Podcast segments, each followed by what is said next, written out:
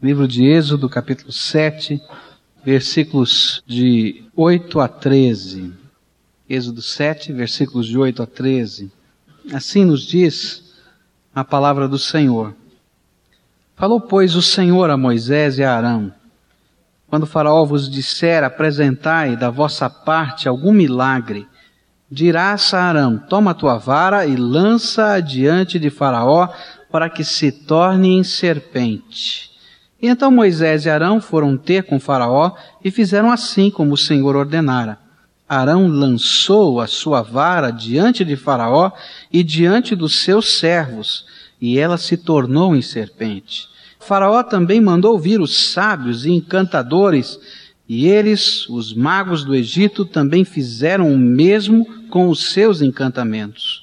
Pois cada um deles lançou a sua vara, e elas se tornaram em serpentes mas a vara de Arão tragou as varas deles. E endureceu-se, porém, o coração de Faraó, e ele não os ouviu como o Senhor tinha dito. Agora, vire a página aí no capítulo 8, verso 18 e também o verso 19. Também os magos fizeram assim com os seus encantamentos, para produzirem piolhos, mas não puderam. E havia piolhos nos homens e nos animais. E então disseram os magos a Faraó: Isto é o dedo de Deus. No entanto, o coração de Faraó se endureceu e não os ouvia como o Senhor tinha dito. Deixa a Bíblia aberta, nós vamos passear em vários versículos dos capítulos 7 até o capítulo 14, porque eu queria comentar um pouquinho sobre o que é que leva uma pessoa a ser obstinada diante de Deus. Quando a gente olha essa realidade, logo surge dentro da gente uma pergunta no coração. Mas o que que faz com que o homem seja tão obstinado? Às vezes coisas tão simples, tão claras, tão patentes, tão fáceis de se perceber, são as mais difíceis de se fazer. Porque a gente às vezes está com o coração endurecido. O que é que faz a gente ter o coração endurecido? O que é que faz a gente não aprender com as coisas que Deus tem feito na nossa vida? A história que nós começamos a ler no capítulo 7 do livro de Êxodo, vai falar da dureza do coração de Faraó. Vai falar de uma série de milagres que Deus vai fazendo na terra do Egito para que aquele povo pudesse entender que existe um único e soberano Deus e pudesse deixar o povo de Israel sair. E na história desses vários milagres que a gente chama das pragas do Egito, a gente vai poder encontrar algumas das razões humanas, alguns dos sentimentos que o homem guarda dentro do seu coração e que fazem com que ele seja duro e obstinado diante de Deus. Eu quero olhar agora para a vida do Faraó e a gente olhar para ele em algumas circunstâncias que estão aqui e ver o que, que havia de humano dentro dele, parecido comigo e com você que talvez se nós estivéssemos na mesma condição dele, repetíssemos as mesmas coisas. Porque a dureza do nosso coração são determinados sentimentos que têm guarida dentro de nós, que nós guardamos e que nos impedem de reconhecer e de nos submeter a esse Deus que é verdadeiramente Senhor sobre todas as coisas. Qual é a primeira coisa que está aqui nesse texto que nós lemos no capítulo 7 do livro de Êxodo. O primeiro sentimento humano que leva, que levou o faraó a não se render à voz de Deus, era a ilusão de poder que cercava a sua vida. Você pode imaginar? Faraó do Egito, maior potência bélica do mundo de então, de repente chega um escravo na presença desse monarca, dizendo que Deus estava mandando todos os escravos, todas as mulheres dos escravos, todas as criancinhas dos escravos, todos os animais que pertenciam àqueles escravos, irem três dias de viagem para dentro do Egito, e num determinado lugar que Deus mostraria no meio do caminho, deveriam adorar ao Senhor. Como é que você reagiria diante disso? Vamos falar agora com toda sinceridade. Que negócio é esse? Que, que, que, que armação é essa? Esse bando de escravos está montando um golpe de Estado aqui. Olha só, dá para perceber aqui que tem alguma coisa errada nesse processo. E de repente aquela ilusão de poder, e eu vou depois dizer por que é ilusão, de autoridade, de força, de competência, mesmo diante do milagre que Deus estava fazendo através do profeta dele ali, não era capaz de quebrar esse sentimento de poder controlar todas essas coisas. Por que, que ele teria que ouvir o escravo? Por quê? Sabe que algumas pessoas não querem crer na palavra que lhes é pregada porque se acham tão superiores que não podem ouvir a voz de Deus? Especialmente quando a voz de Deus é pregada por alguém simples. Quanta gente tem muita dificuldade de crer na mensagem do Evangelho, quando, por exemplo, a empregada da casa chega para o patrão e para a patroa e diz: Olha, eu tenho uma coisa muito especial para falar. Eu tenho para falar de você para você a respeito da fé, que existe um poder maravilhoso em Cristo Jesus. E às vezes a gente olha e diz assim: é bonita a fé da empregada, mas é para a empregada, não é para mim. Isso é ilusão do poder. Porque Deus, quando veio a esse mundo encarnado, ele veio na figura mais humilde que podia existir na face da terra. Ele nasceu, Jesus Cristo nasceu numa estrebaria. E era o Rei dos Reis. Sabe, a nossa opulência, a nossa força, a nossa aparência é uma grande ilusão de poder. Porque tudo passa nessa vida. Quando a gente chegar no final dessa história do Faraó aqui, você vai ver que a vida do Faraó passou. E com ele todo o seu aparato militar e toda a sua força. E aquele escravo israelita estava nas mãos do Deus Todo-Poderoso que o salvava. E o poderoso Faraó do Egito estava perdido nas águas do Mar Vermelho que se fecharam sobre a cabeça dele. Sabe, essa história se repete na vida. Essa história tem se repetido ao longo de milhares de anos.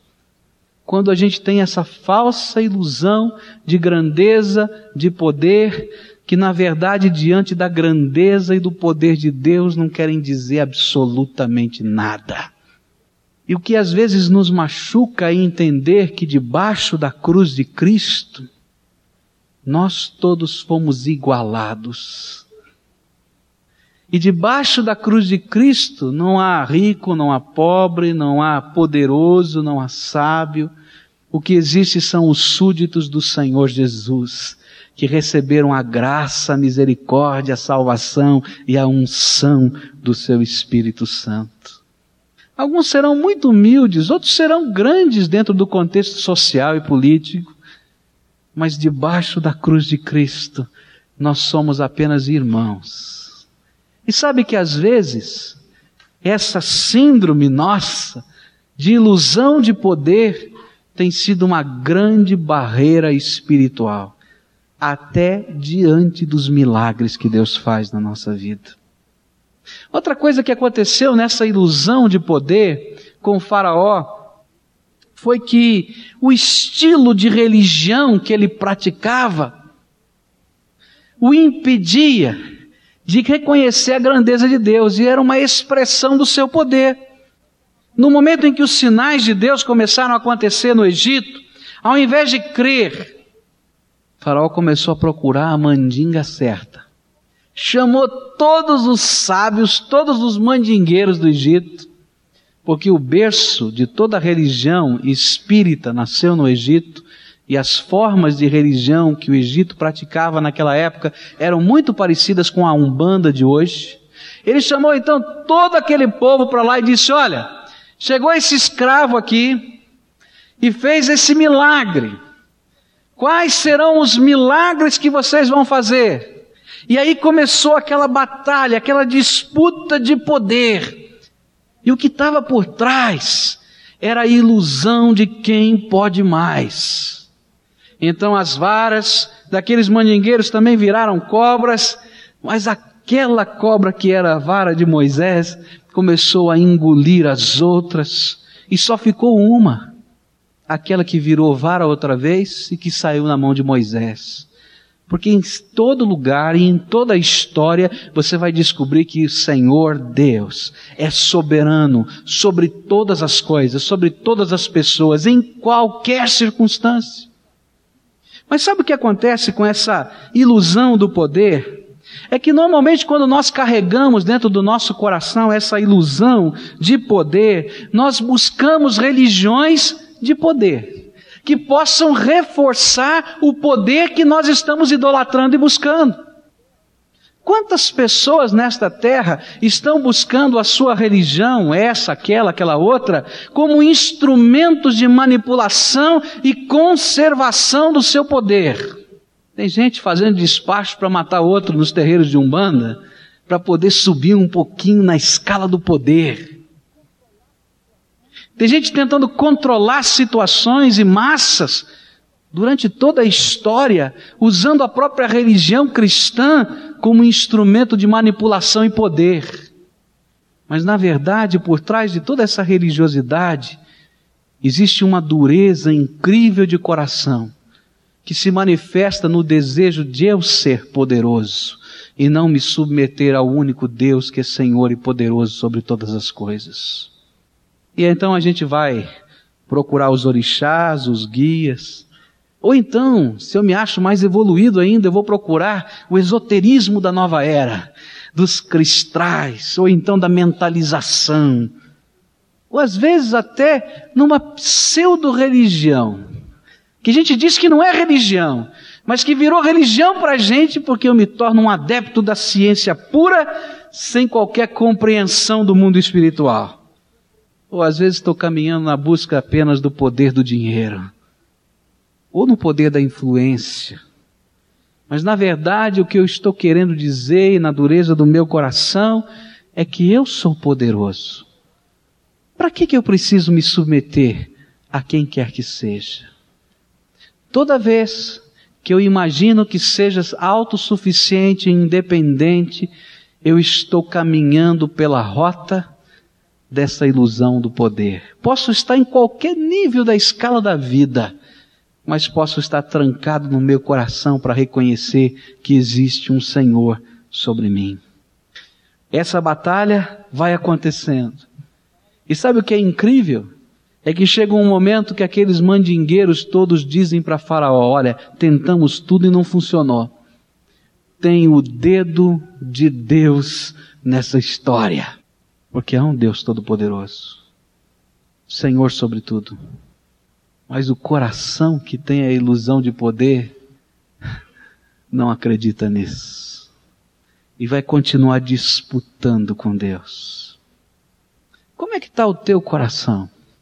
É tão fácil a gente olhar para o outro, a gente olhar adiante mas será que às vezes a gente não se acha autossuficiente, independente, capaz de tudo que não precisa depender do Senhor e se submeter a Ele?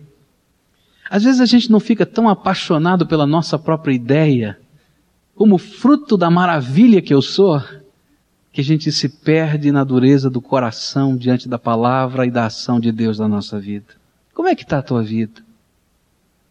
Capítulo 9, versículo 17, vai mostrar um segundo sentimento no coração de Faraó que se transformou em dureza de coração.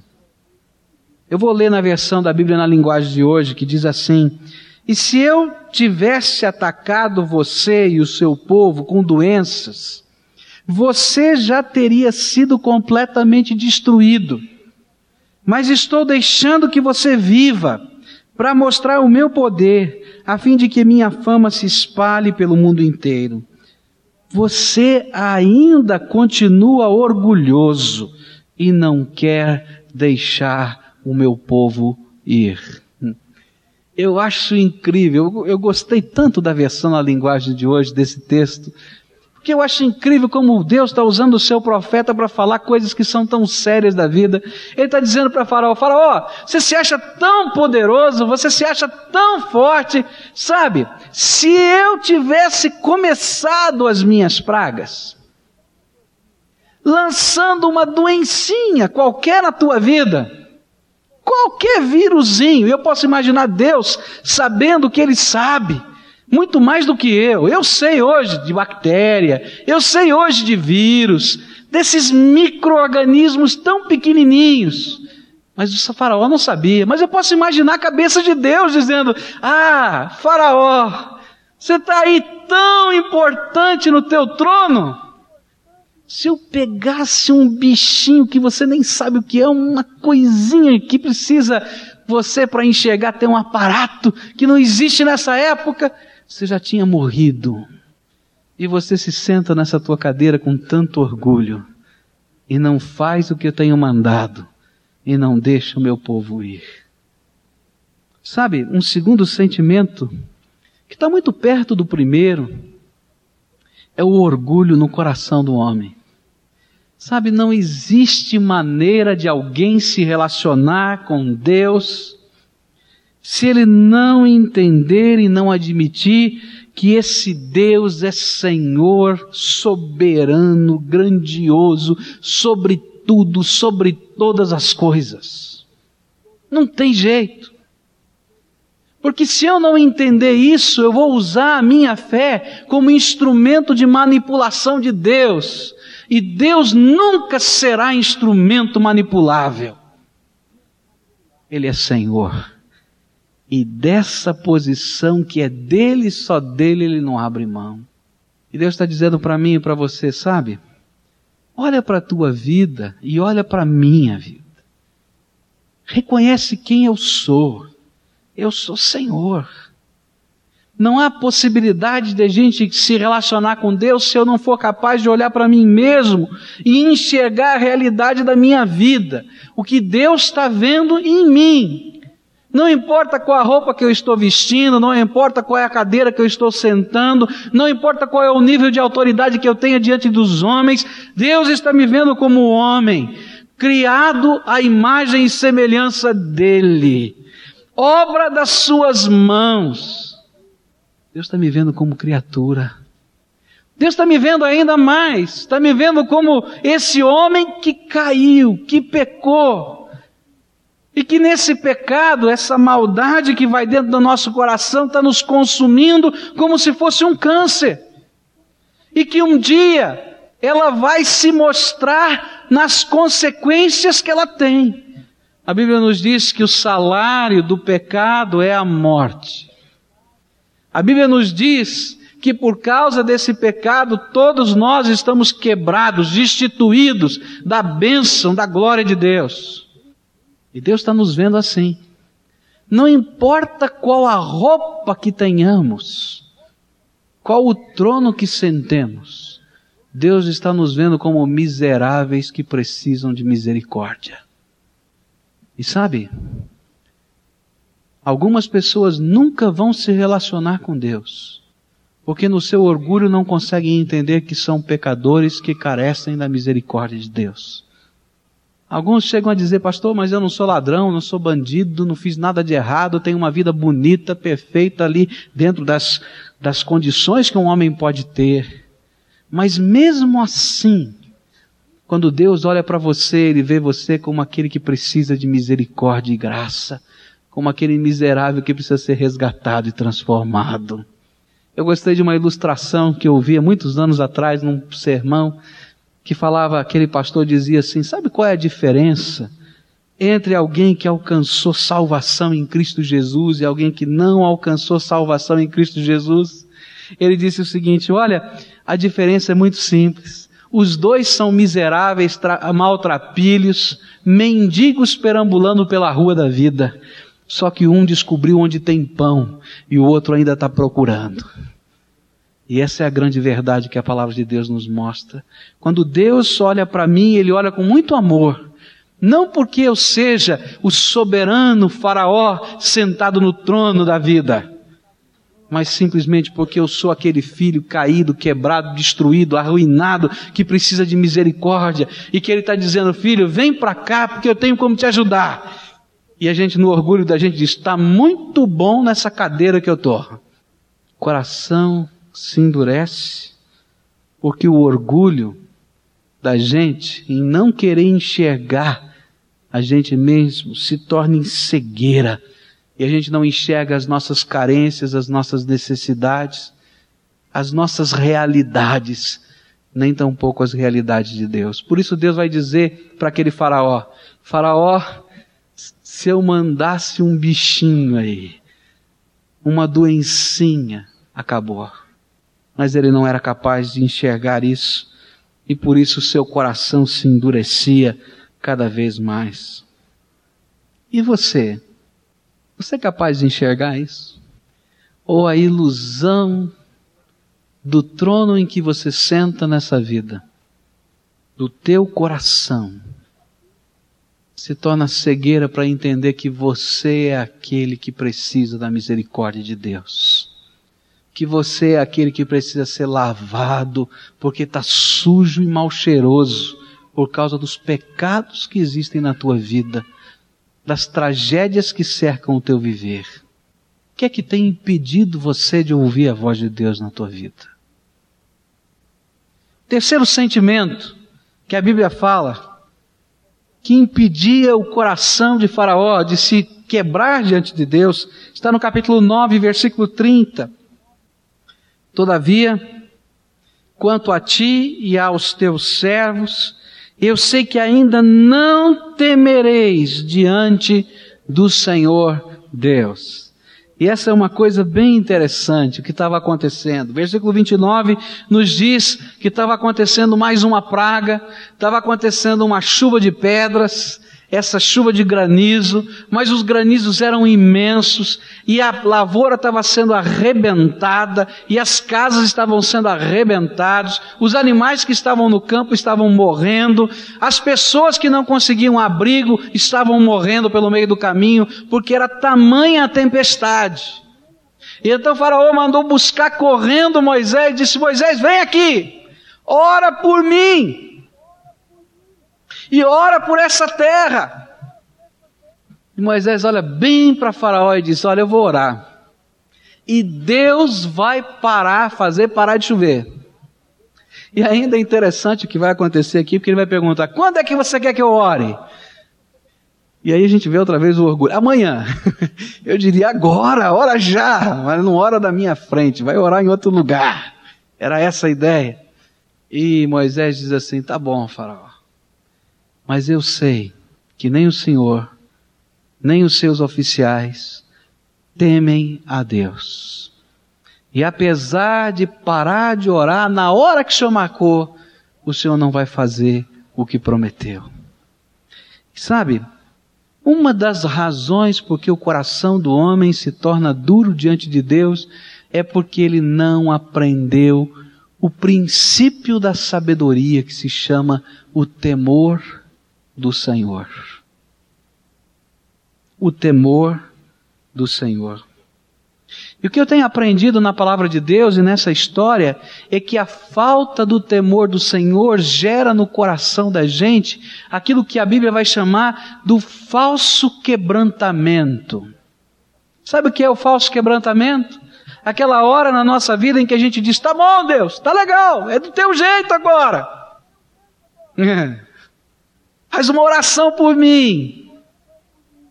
Olha, povo, olha, ora agora. Mas eu saio dali com o coração tão obstinado quanto antes, e ainda até mais reforçado. Venci mais uma. Dei um jeitinho, entortei até Deus. Como se a gente pudesse achar algumas palavras mágicas que pudessem controlar Deus de novo, ao invés de verdadeiramente nós nos submetermos e nos rendermos e nos deixarmos controlar pelo Senhor. Eu me lembro de uma vez que chegou um senhor na igreja, entrou, procurou um pastor e disse assim: Olha, eu vim aqui procurar uma oração poderosa. O senhor tem uma receita aí de oração poderosa? Eu falei assim: o que, que o senhor quer dizer com oração poderosa? Não, eu já conversei uma vez com uma pessoa aí da igreja, ela me falou uns negócios aí sobre sangue de Jesus, sobre não sei o quê. Então eu não entendo desse negócio, me explica aí esse negócio de oração poderosa. O que, que eu tenho que ficar repetindo? Ele disse: Olha, sabe qual é a oração poderosa? É aquela que a gente faz de todo o coração, de toda a alma, em nome de Jesus ao Pai. Porque essa Deus está ouvindo e vendo. Sabe, gente, quando falta temor do Senhor, a gente está sempre querendo achar um artifício para controlar Deus. Alguns que cresceram dentro do Evangelho têm uma vida torta, enrolada, cheia de pecados, sem vergonha, porque falta temor do Senhor. E tem aquele choro de crocodilo diante de Deus, Senhor, tira aí a mão, tá difícil, ora aí, povo. Estou arrependido, tá nada, tá querendo enrolar. Só que Deus não se enrola. Porque quando chega a hora de depositar no altar de Deus aquilo que Deus está dizendo é, é tudo ou nada. A gente está lutando com o Senhor na nossa vida. Quantos de nós temos vivido o falso quebrantamento? E sabe por quê? Porque às vezes nos falta a compreensão de quem é Deus e o temor do Senhor no nosso coração. Quantas pessoas que estão no meio da igreja e que às vezes vivem uma falsa conversão, uma conversão de palavras, uma conversão de costumes religiosos. Eu saio de um costume religioso e vou para outro costume religioso mas não é uma conversão que envolve mudança de valores e uma submissão incondicional de vida diante do Senhor. Uma das histórias bíblicas que mais me impressionam é a história de Belsazar, filho do rei Nabucodonosor. Coisas extraordinárias aconteceram naquele reino. Esse rei Nabucodonosor construiu um grande império. Maior império da sua época. E um dia ele começou a olhar uma das sete maravilhas do mundo, a cidade de Babilônia, e disse: Olha, rei, tudo quanto as tuas mãos fizeram e como é grande o teu poder. É aquele que precisa ser lavado porque está sujo e mal cheiroso por causa dos pecados que existem na tua vida, das tragédias que cercam o teu viver. O que é que tem impedido você de ouvir a voz de Deus na tua vida? Terceiro sentimento que a Bíblia fala, que impedia o coração de Faraó de se quebrar diante de Deus, está no capítulo 9, versículo 30. Todavia, quanto a ti e aos teus servos, eu sei que ainda não temereis diante do Senhor Deus. E essa é uma coisa bem interessante o que estava acontecendo. Versículo 29 nos diz que estava acontecendo mais uma praga, estava acontecendo uma chuva de pedras, essa chuva de granizo, mas os granizos eram imensos e a lavoura estava sendo arrebentada e as casas estavam sendo arrebentadas, os animais que estavam no campo estavam morrendo, as pessoas que não conseguiam abrigo estavam morrendo pelo meio do caminho, porque era tamanha a tempestade. E então faraó mandou buscar correndo Moisés e disse: Moisés, vem aqui, ora por mim e ora por essa terra. E Moisés olha bem para Faraó e diz: Olha, eu vou orar. E Deus vai parar, fazer parar de chover. E ainda é interessante o que vai acontecer aqui, porque ele vai perguntar: quando é que você quer que eu ore? E aí a gente vê outra vez o orgulho. Amanhã. Eu diria agora, ora já, mas não ora da minha frente, vai orar em outro lugar. Era essa a ideia. E Moisés diz assim: tá bom, Faraó. Mas eu sei que nem o Senhor, nem os seus oficiais temem a Deus. E apesar de parar de orar na hora que o Senhor marcou, o Senhor não vai fazer o que prometeu.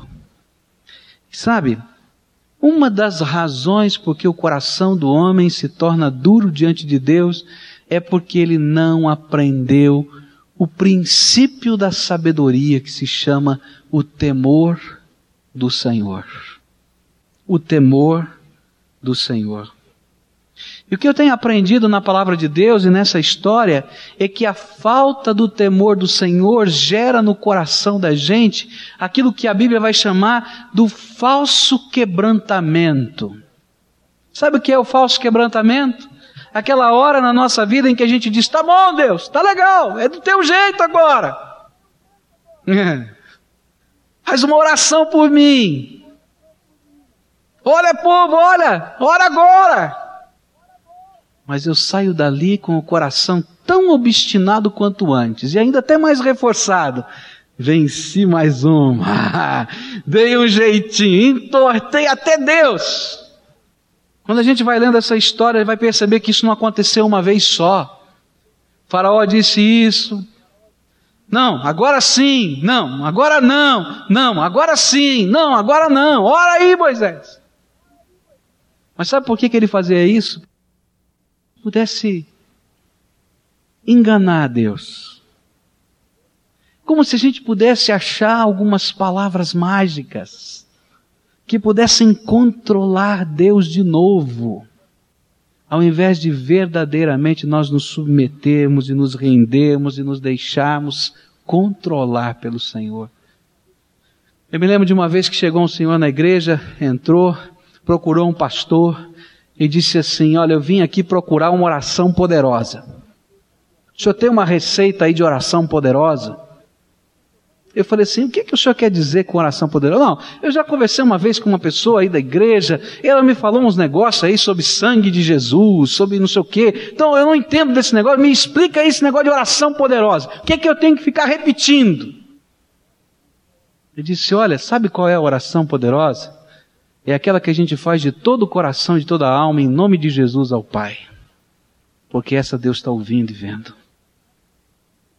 Sabe, gente, quando falta temor do Senhor, a gente está sempre querendo achar um artifício para controlar Deus.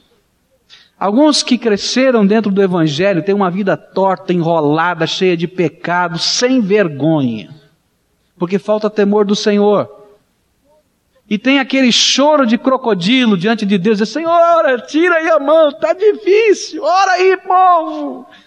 Tô arrependido, tá nada, tá querendo enrolar. Só que Deus não se enrola. Porque quando chega a hora de depositar no altar de Deus aquilo que Deus está dizendo é, é tudo ou nada. A gente está lutando com o Senhor na nossa vida. Quantos de nós temos vivido o falso quebrantamento? E sabe por quê? Porque às vezes nos falta a compreensão de quem é Deus e o temor do Senhor no nosso coração. Quantas pessoas que estão no meio da igreja e que às vezes vivem uma falsa conversão, uma conversão de palavras, uma conversão de costumes religiosos. Eu saio de um costume religioso e vou para outro costume religioso. Mas não é uma conversão que envolve mudança de valores e uma submissão incondicional de vida diante do Senhor. Uma das histórias bíblicas que mais me impressionam é a história de Belsazar, filho do rei Nabucodonosor. Coisas extraordinárias aconteceram naquele reino. Esse rei Nabucodonosor construiu um grande império. Maior império da sua época. E um dia ele começou a olhar uma das sete maravilhas do mundo, a cidade de Babilônia, e disse: Olha, rei, tudo quanto as tuas mãos fizeram e como é grande o teu poder. E naquele dia o Espírito Santo de Deus falou audivelmente a Nabucodonosor e disse: Olha, durante sete anos eu vou te colocar numa condição miserável. Você vai andar de quatro, as tuas unhas serão imensas, o teu cabelo, a tua barba ninguém vai conseguir cortar, e você vai ser como um bicho nesse palácio. Sete anos o rei poderoso, que continuava rei, agora uma junta estava governando no seu lugar, porque ele estava incapacitado, andava como um bicho. Até que naquele final do tempo, aquele homem voltou à sua consciência e reconheceu que havia um Deus sobre toda a terra. E ele volta à saúde, faz a sua barba, veste as suas roupas e todo mundo diz que milagre, depois de sete anos de loucura total. E ele escreve então uma carta, capítulo 4 do livro de Daniel, e manda para todos os cento e vinte e tantos estados que estavam debaixo do seu governo, dizendo: existe um Deus. Com esse Deus não se brinca. A gente leva a sério. Porque esse Deus é soberano, é Senhor sobre todas as coisas, é Senhor sobre reis. Eu não sabia disso, mas agora descobri. Os anos se passam e o filho dele, Belsazar, está fazendo uma festa. E havia lá no tesouro daquele palácio algumas taças muito preciosas, que o seu pai guardara ali também com muito carinho, porque elas pertenciam ao templo daquele Deus que ele havia descoberto que existia. E no meio da orgia, da bagunça, Belsazar lembrou que existiam umas taças preciosas demais para o seu pai. É nessas que eu vou beber e fazer a minha festa. E enquanto assim faziam, não por causa das taças, mas por causa do Deus do seu pai. Por causa do Deus que é Senhor e que não era temido, honrado e respeitado. Belsazar viu na parede algo estranho uma mão que aparecia e escrevia na caiadura da parede algumas palavras que ele não podia entender, mas ele sabia que era alguma coisa extremamente séria. Diz a Bíblia que era tão sério que ele começou a tremer do joelho, bater no outro. Chamou todo mundo que pudesse ler e interpretar. Prometeu riquezas. E lá chega o velhinho Daniel. E Daniel diz: Não quero riqueza, não quero nada, fique tudo com você, porque aquilo que está escrito ali é coisa muito séria. O teu reino foi pesado, e você foi encontrado em falta. E apesar de você ter aprendido tantas coisas a respeito da grandeza desse Deus com o teu próprio pai e com a vida dele, você não soube honrá-lo. E então nessa noite ele será tirado de você e essa noite é teu último dia de vida. Quando falta o temor do Senhor, a gente brinca com Deus. A gente não respeita a dignidade do Senhor. E então Deus tem que usar uma série de circunstâncias na nossa vida para nos ensinar temor do Senhor. As pragas do Egito foram um processo divino para ensinar Faraó, todo o Egito, Israel e os povos vizinhos de que existe um Deus único e verdadeiro que é Senhor sobre todas as coisas. Que ele deve ser honrado, temido, respeitado e colocado no coração como Senhor das nossas vidas. Que nós devemos aprender a nos submeter a Ele não querer controlá-lo. Deixar que Ele dirija a nossa vida e não querer inventar um passo de mágica para amarrá-lo debaixo da nossa autoridade. Fé não é controle de Deus. Fé é submissão incondicional a Deus. A última coisa que eu queria colocar para os irmãos nessa história aparece nos capítulos 10 especialmente no capítulo 10, do verso 8 a 11 e também no verso 24 vai se repetindo. Nosso coração se endurece quando a gente quer negociar com Deus. Sabe o que aconteceu? Depois de toda essa pressão, de todas aquelas pragas, na oitava praga, Faraó chamou o povo lá, chamou o profeta e disse: Sabe de uma coisa? Vai adorar teu Deus, não aguento mais. Vai embora daqui. Vai logo. Mas depois ele pergunta assim: Moisés, mas quem é que vai? Moisés diz: Olha, vou eu, todos os homens, todas as mulheres, todas as crianças, todos os animais. Vamos três dias, aquilo que ele sempre falou. E aí então vem a barganha. Não, vocês podem ir, tá vendo? Ó, meu coração já amoleceu. Vocês podem ir, mas vão ficar as crianças. Ah, as crianças estão debaixo do meu poder. Vão vocês. Moisés disse: não. O que Deus mandou a gente fazer é ir todo mundo, inclusive os animais. Então vão embora daqui, não vão mais. Eu bem que queria deixar, mas vocês não quiseram, então agora não tem jeito. E vem a próxima praga.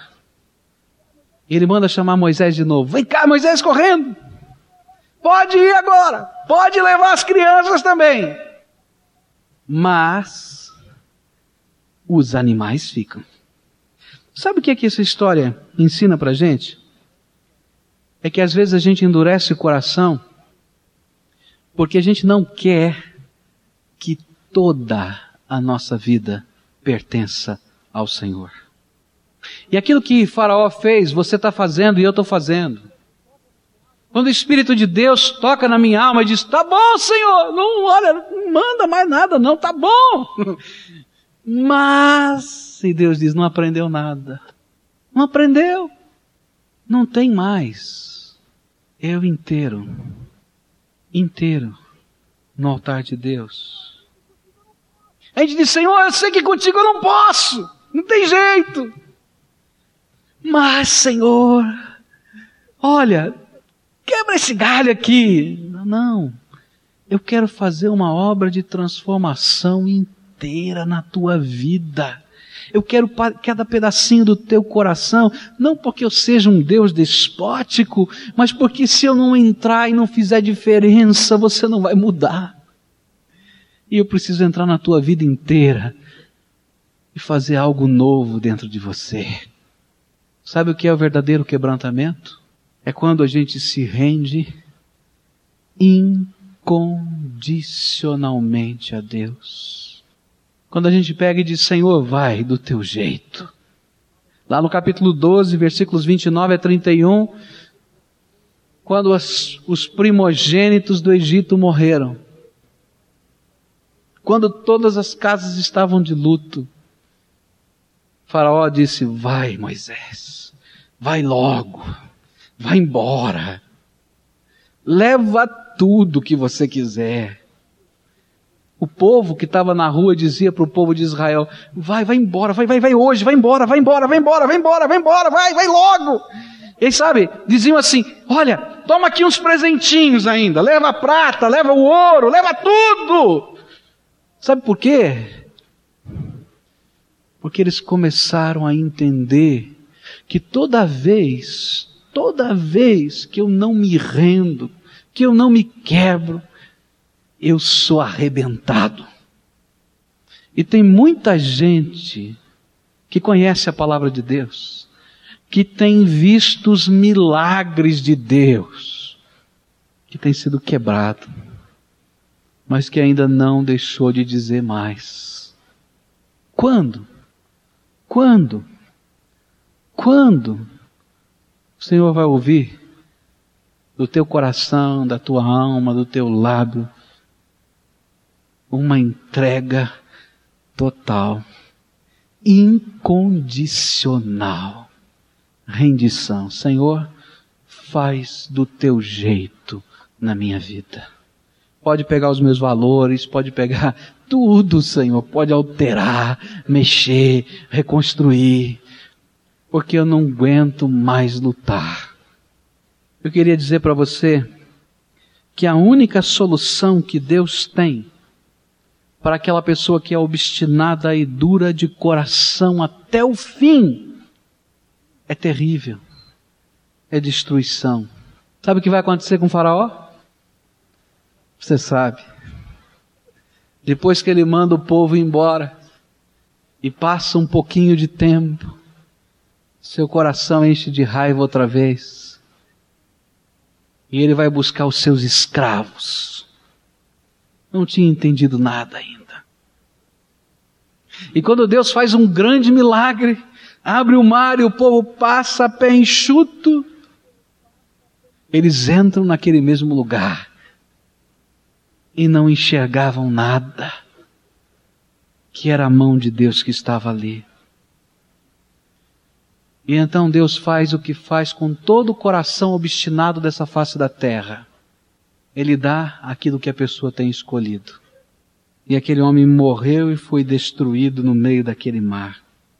Eu quero dizer que cada pessoa nessa terra tem que decidir algo muito importante na sua vida. Se quer caminhar para a eternidade na base da rendição, ou se quer caminhar para a eternidade na base da destruição. A Bíblia nos diz que vai haver um céu, que é o lugar daqueles que foram redimidos. Mas que vai haver um inferno, que é o lugar para onde o diabo e seus anjos serão lançados, mas que é o lugar da destruição. Não parece tão lógico e tão fácil saber qual a melhor alternativa? Se eu perguntar hoje, você quer hoje ser redimido, salvo? Ou você quer ser destruído? Não é tão lógico, não tem, não, não é tão simples a resposta. Por que então é tão difícil às vezes tomar posse dessa resposta como algo prático na nossa vida? Sabe por quê? Simplesmente porque eu sou e você é obstinado e duro de coração. E que se a gente não se render ao Senhor incondicionalmente, não tem jeito. Mas eu quero dizer uma coisa para você. Há algo de muito especial quando a gente se rende ao Senhor. É graça de Deus que é derramada sobre a minha vida. Rendição é deixar esse Deus Todo-Poderoso me ensinar a viver debaixo da sua bênção. Já pensou que coisa incrível? Como é que está o teu coração hoje? Pastor, que mensagem dura essa. Mas essa é uma radiografia das nossas vidas. Se é dura, então a gente precisa tomar alguma atitude. Eu sei que o Espírito de Deus tem falado ao teu coração. Eu sei que nessa hora o Senhor está mostrando alguma coisa sobre a dureza do teu coração.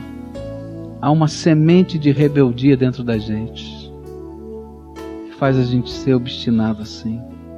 Mas sabe qual é o maior desejo de Deus nessa noite? É salvar, redimir e abençoar a tua vida. Só que nunca poderá ser do teu jeito. Não tem jeito do teu jeito nunca vai funcionar. E para a gente tomar posse desse presente da graça de Deus, eu tenho que me submeter pela fé e deixar Jesus ser Senhor da minha vida. Deixar que o sangue dele lave verdadeiramente os meus pecados e que ele tome o seu lugar de direito no trono da minha vida. Eu tenho que deixar de sentar no trono do Faraó, que sou eu, e deixar Deus, deixar Jesus Cristo sentar nesse lugar, porque esse lugar de direito é dele. Eu sou aquele que preciso da misericórdia.